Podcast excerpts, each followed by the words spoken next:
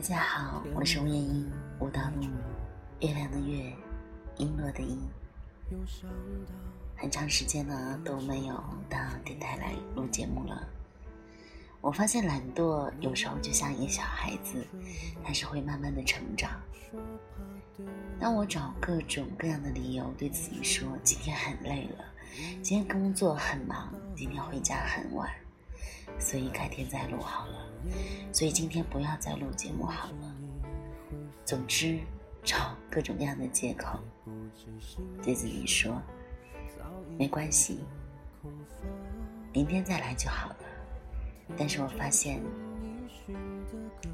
其实不是这样子的。当你不想做一件事情的时候，或者当你不愿意坚持一件事情的时候，懒惰就会像一个小孩，慢慢的在成长。慢慢的越来越不愿意，所以今天我对自己说，我要按照我自己的生活方式来过自己想要的生活。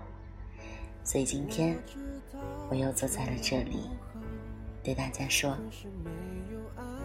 欢迎你来到小五的电台，来继续听小五讲避实就虚，巧妙化解锋芒，有效沟通的秘密。有时，言语的疯狂常常会伴着飞沙走石，狂烈的向我们奔来。我们要处乱不惊，敏锐的避开沙石的袭击，巧妙的迎接风的来临。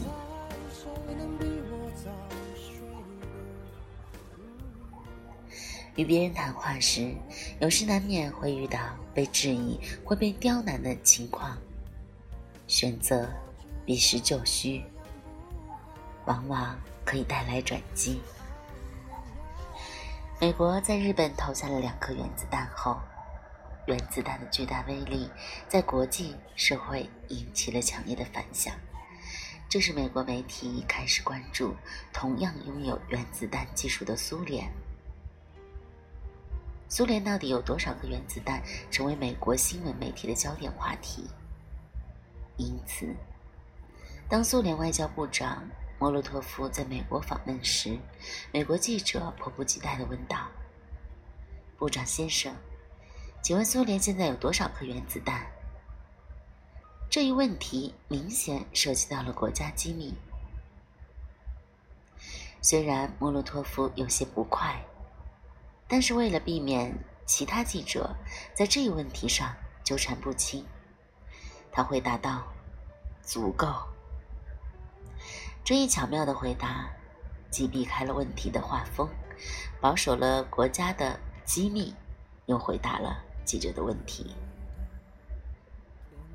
并且还显示了苏联国力的强盛，可谓是一箭三雕。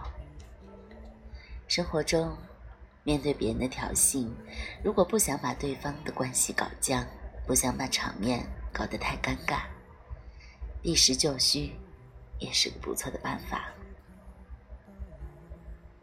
王丽是某县公安局的侦探科科长，他手下有个姓顾的副科长，自己认为有背景、有学历，所以有些不把王丽。放在眼里。一次开会的时候，顾副科长总是不经意地说：“哎，时间过得真快呀！转眼之间，我从国防大学毕业，已经七年了，一直没有回去看看。哎，王科长，你毕业后回过你的大学吗？”王丽是部队转业干部，根本。就没有读过大学。他知道副顾科长是想让自己难堪，他微微一笑，不慌不忙地说：“我自从来到这里工作就没有离开过，因为实在是任务重，责任大，还要管理手下这一批人，我都恨不得学会分身术呢。这不，上级又派下了一项任务。”哎，我看这次需要你多出力啦。你的学历这么高，应该没有问题吧？”顾副科长想让王丽当众出丑的愿望落空不说，还被迫接手了一项艰巨的任务，真是有苦难言。遇到这样的情况，避实就虚，不但能让自己摆脱困境，变主动为被动，还可以将问题的重点转移，从而达到回击对方的目的。民国时期，东北奉系军阀的统帅。张作霖对付日本人也很有一套，所以日本人对他是又恨又怕。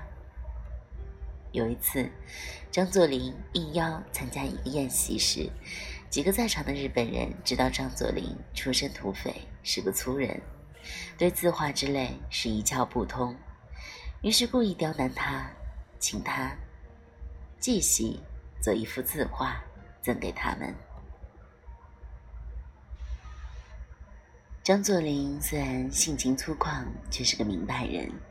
他知道这些日本人不怀好意的，目的是想让他当众出丑。然而，张作霖非常爽快地答应了日本人的要求。只见他走到桌前，大笔一挥，在宣纸上写下了一个“虚”字，然后落款“张作霖手黑”。这让在场的客人们都面面相觑，一时之间不能理解其意。几个日本人更是摸不着头脑。这时，张作霖的秘书立刻反应过来，他连忙在张作霖的耳边低声提醒道：“大帅，您的墨字下边少了一个土，手墨写成了手黑。”这时，在场的很多了解张作霖的中国客人也很快的明白了事情的原委。正当大家为张作霖如何收场而担心时，只见他拍了拍秘书的肩膀，然后大声训斥说：“你以为我不晓得这个墨字下面还有个土字吗？我这是故意少写的，因为这是日本想要的东西，我这叫做寸土不让。”这一番话。立刻博得了满堂喝彩，众人纷纷拍手叫好。几个日本人不但没有达到想让张作霖出丑的目的，反而被张作霖羞辱了一番，最后只得灰溜溜的离去。当我们面临困境时，一定要冷静分析，做到处变不惊，必要的时候选择避实就虚。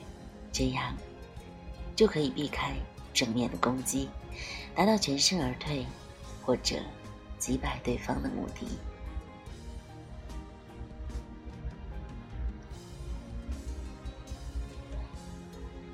好了，亲爱的小耳朵们，今天的故事分享呢就到这里。明天呢，我们继续月下读书的读书分享。明天再见。